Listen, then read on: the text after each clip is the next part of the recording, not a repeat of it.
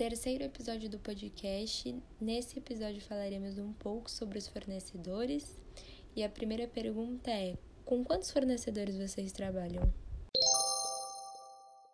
Eu trabalho na verdade com um só, porque ele me agrada bastante, então eu só trabalho com ele.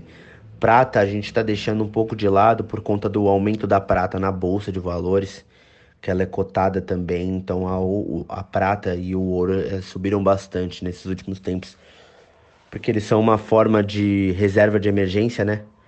Então, se tudo acabar, o ouro e a prata sobem. Então, é assim que funciona hoje nesses ativos.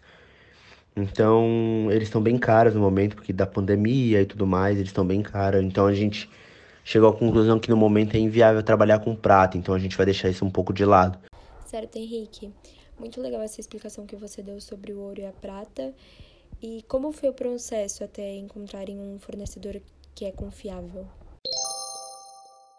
Bem simples, sendo sincero. Eu fiz a primeira compra com ele, ele deixou a desejar em alguns itens que quebraram no banho e tudo mais. Porém, mas ele me atendeu de uma forma bem exclusiva, de uma forma bem atenciosa, que me gerou um certo afeto por trabalhar com eles, né?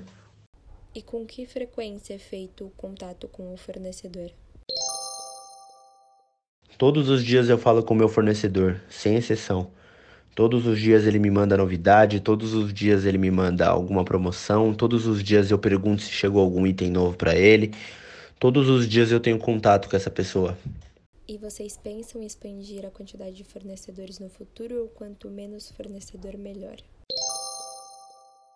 Quanto mais fornecedores melhor. Eu sou do tipo de pessoa que cota cada modelo em cada lugar diferente como eu já sou do ramo, não de joias, mas de outros tipos de compra e venda, eu sempre coto o lugar mais barato com material melhor. Então, por exemplo, lá tá mais barato, mas o material não é tão bom, eu vou no material melhor.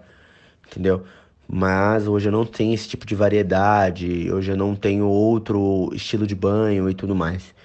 Eu tenho só um para trabalhar, mas a ideia é, com o crescimento da loja, os fornecedores vêm até nós, vêm procurar para poder oferecer os produtos para gente e é possível encontrar toda a variedade de produtos que vocês buscam em apenas um fornecedor?